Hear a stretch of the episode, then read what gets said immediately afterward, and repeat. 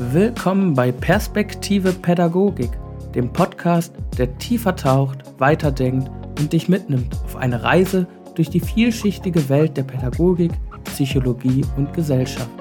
Egal ob Fachkraft, Studierende oder neugierige Laien, hier wirst du fündig. Ich bin dein Gastgeber, Jessim Benbrahim, Sozialpädagoge, psychologischer Berater und freiberuflicher Dozent im Bereich soziale Arbeit.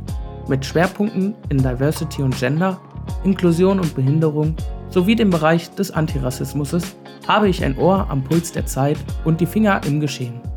Hier bei Perspektive Pädagogik brechen wir die Themen auf, die wirklich zählen. In einer Weise, die lebendig, locker, aber dennoch durchdacht und fundiert ist. Komm mit uns auf diese spannende Entdeckungsreise. Legen wir los! Hallo, ich begrüße euch alle ganz herzlich zu meinem neuen Podcast bzw. meiner neuen Podcast-Folge und vor allem auch die erste richtige Folge. Vielleicht habt ihr schon den Trailer gehört und habt eine grobe Vorstellung, um was es gehen soll und um was es gehen wird. Für die heutige Folge habe ich mir das Thema, was ist Pädagogik überhaupt?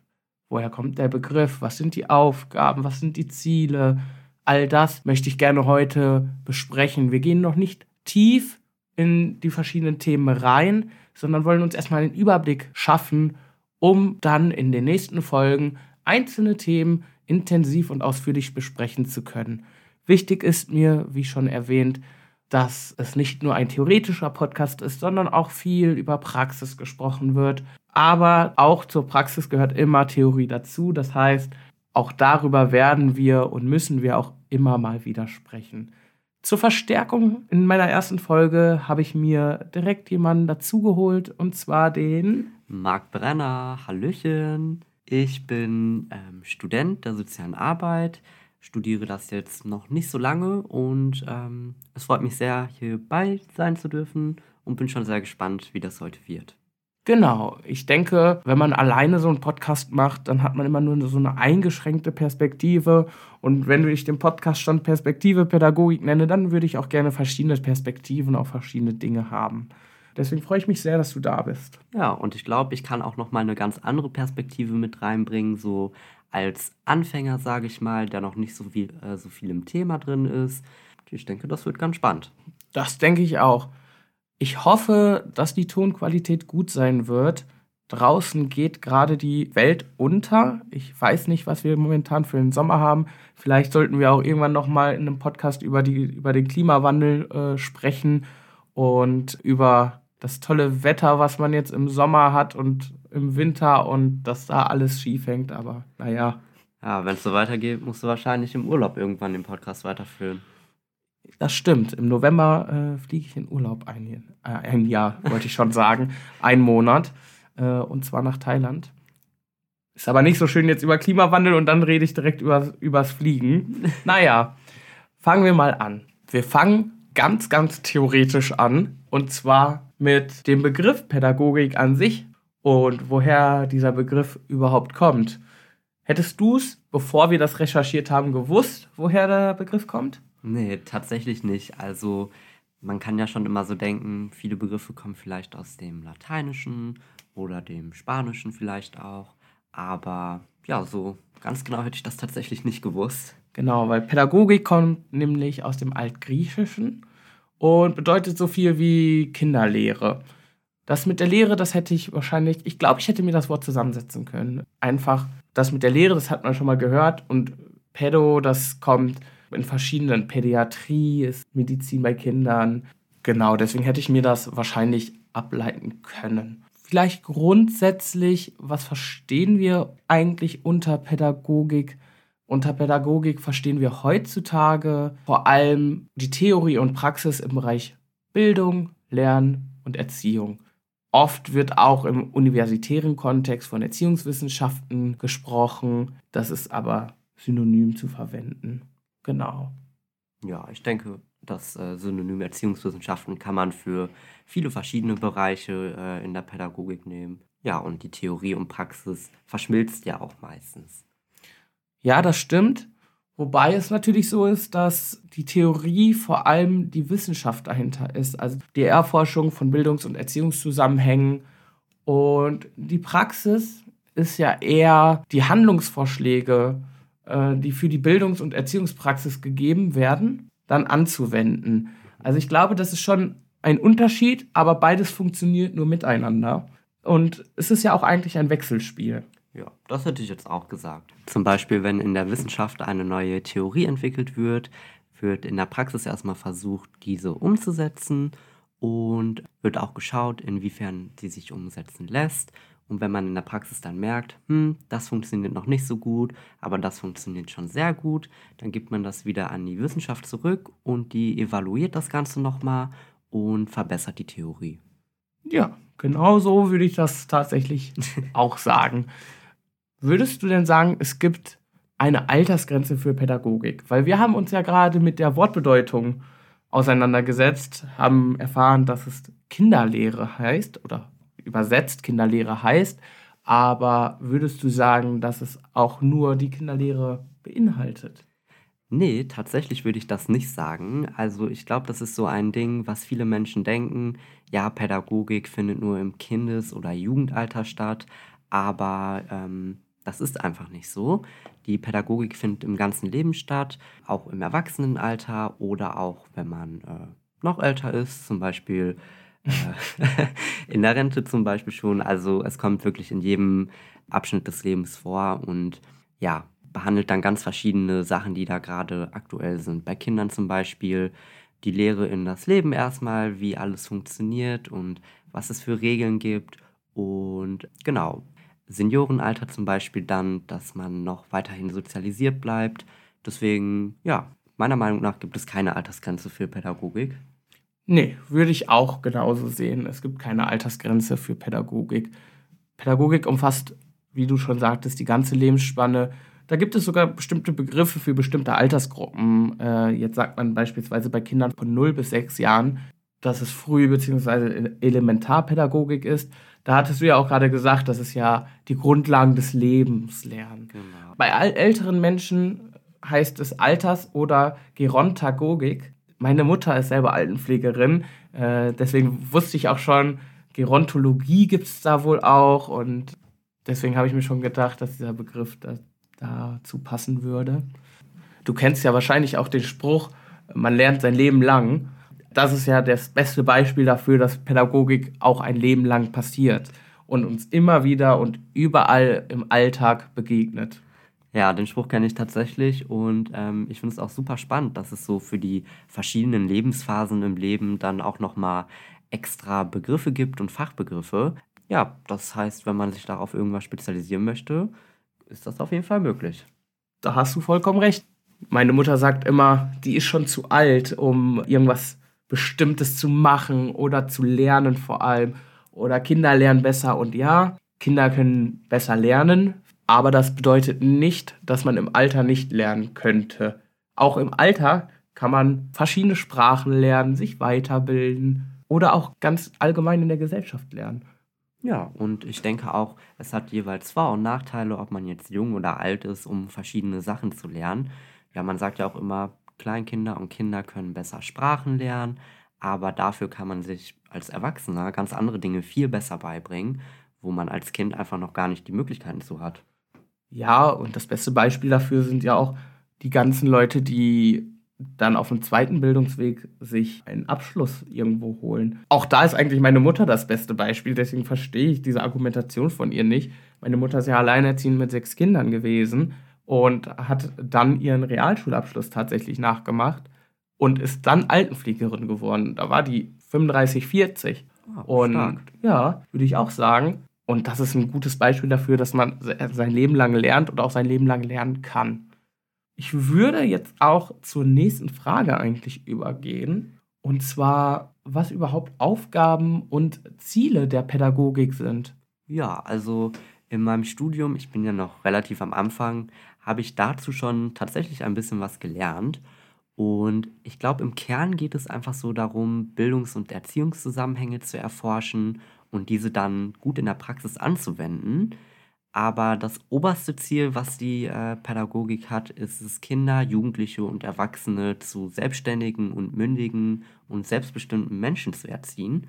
Das würde ich auch sagen. Das ist natürlich ein sehr, sehr generelles, sehr grundlegendes Ziel. Wichtig zu wissen ist, dass natürlich je nach, je nach individueller Lage die pädagogischen Ziele auch andere sind. Das macht es vielleicht auch so schwierig für die Forschung zu sagen, das und das und das wäre ein guter Weg für die Pädagogik oder der perfekte Weg. Aber da kommen wir gleich noch zu, zu der Frage, gibt es überhaupt die perfekte Pädagogik? Ganz grundsätzlich hast du aber recht mit dem, was du sagst. Ich denke auch, dass die Pädagogik als Ziel hat, ja, den Menschen in seiner Lebenswelt zurechtkommen zu lassen. Wüsstest du auch, warum ich zum Teil daran was kritisieren würde? Hm, ich weiß nicht, vielleicht, wenn es Menschen gibt, die sehr viele Probleme haben, dann ist das ja deren Lebenswelt und deren Lebensrealität. Und wenn man sie einfach, sage ich mal, damit zurechtkommen lässt, ist das ja jetzt nicht so der optimale Weg, um dem wieder zur Sozialisierung zu helfen oder auf ein selbstbestimmtes Leben. Und ja, ich glaube, da ist man so auch ein bisschen im Zwiespalt. Ich glaube, das hast du ein bisschen falsch verstanden. Die Lebenswelt eines Menschen ist natürlich auch immer die Gesellschaft. Und mit dem Ziel, einen Menschen in seiner Lebenswelt zurechtkommen zu lassen, ist auch immer mit gemeint, einen Menschen in der Gesellschaft zurechtkommen zu lassen. Das heißt, einen Menschen, der deviantes, also abweichendes Verhalten zeigt, wieder in das Sozialkonstrukt der Gesellschaft einzugliedern. Und tatsächlich ist das ein Punkt, den ich, den nicht nur ich, sondern der generell in der kritischen sozialen Arbeit beispielsweise besprochen wird. Dieser Punkt, Menschen, die abweichendes Verhalten zeigen, wieder eingliedern zu wollen in eine Gesellschaft, bedeutet, dass der Weg, den die Menschen gehen, falsch ist. Das bedeutet, man nimmt diesen Menschen auch ein bisschen die Autonomie weg. Das ist immer etwas, wo man sagen muss, ja, wir haben einen Auftrag, aber man fühlt sich dann auch manchmal in der sozialen Arbeit wie eine soziale Kehrmaschine. Alles, was das System auf dem Weg liegen lässt, das holt man wieder rein und versucht wieder die Menschen in das System zu holen. Und manchmal überlegt man sich da, muss man nicht fragen, warum das System überhaupt so viele Leute verliert auf dem Weg. Ja, spannender Punkt. Also ich verstehe auf jeden Fall, was du meinst. Und tatsächlich habe ich es dann echt falsch verstanden. Ja, ich finde es spannend, dass man daran auch Kritik ausübt weil man ja eigentlich denkt, okay, es werden nur Leute abgeholt, die wirklich ein sehr stark abweichendes Verhalten haben. Aber so wie ich das rausgehört habe, ja, sind das ja auch super viele Menschen, die auch nur ja, ein bisschen abweichendes Verhalten haben und dann wieder in die Norm sozusagen gerückt werden sollen. Ja, also grundsätzlich ist Pädagogik natürlich was super Gutes und auch Sozialpädagogik und auch Hilfe zu leisten ist etwas Wichtiges. Man muss sich nur überlegen, das auch aus verschiedenen Perspektiven zu betrachten. Das finde ich immer ganz wichtig, daher auch der Name Perspektive Pädagogik. Die Perspektive, man kann nicht nur eine Perspektive auf die Dinge haben. Genau, das wäre aber vielleicht auch ein Thema für, für noch eine Folge, wenn ihr sagt, das interessiert euch über die Kritik der Sozialpädagogik mehr zu hören oder über, über das System vielleicht äh, der Pädagogik und was daran alles zu kritisieren gibt, dann machen wir auch gerne darüber eine Folge. Genau. Vielleicht auch mal ganz kurz zu den Zielen. Viele Ziele sind auch vorgegeben vom Staat. Das knüpft ein bisschen an dieser Kritik an, dass man in der, das hast du vielleicht schon in deinem Studium gehabt, dass man ein Doppel- oder Trippelmandat quasi hat in der sozialen Arbeit. Ja, genau, das hatte ich tatsächlich schon. Kannst du das einmal erklären?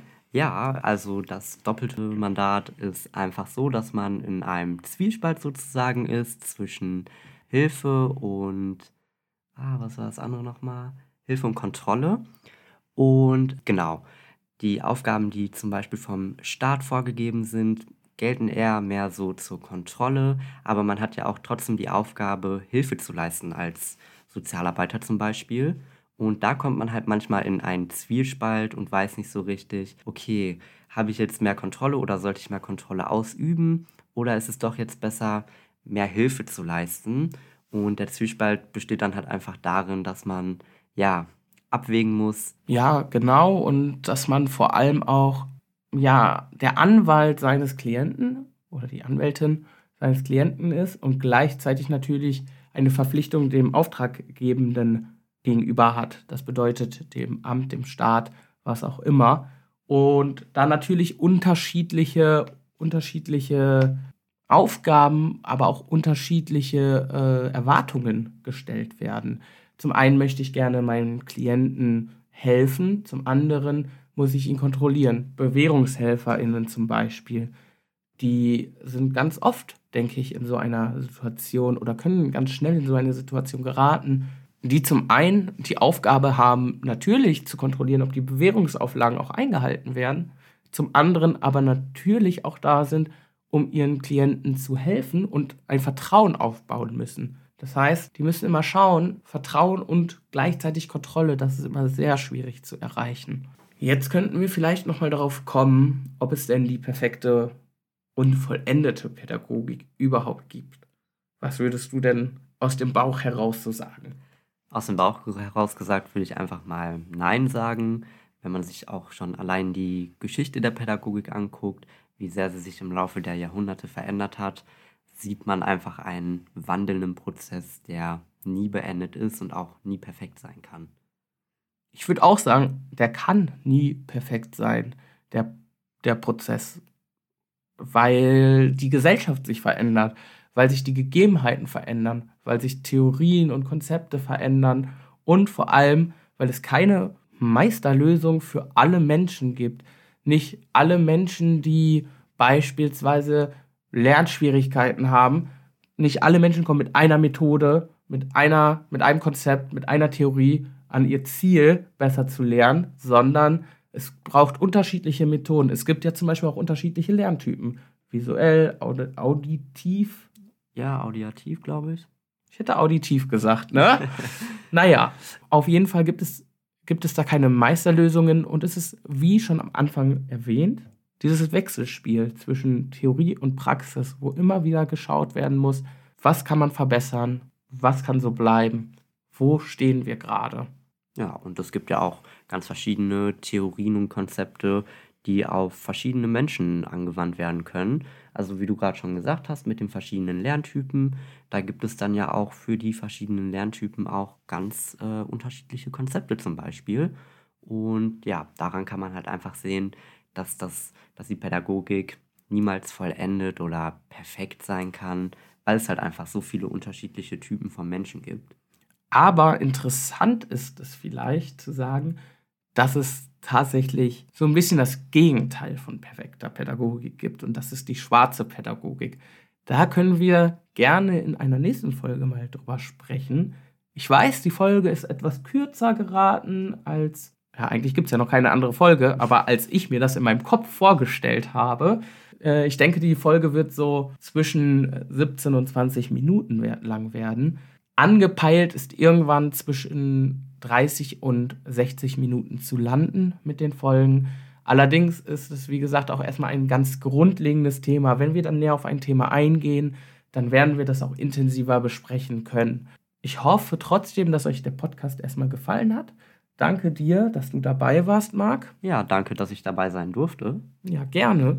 Und wenn ihr Fragen oder Anregungen habt oder vielleicht Themen, die euch interessieren, die wir besprechen sollen, beziehungsweise die ich besprechen soll, ich weiß noch nicht, ob der Marc beim nächsten Mal dabei ist oder ob ich schaue, wen ich dann noch rankriege. Da kommt es auch auf die Themenauswahl an.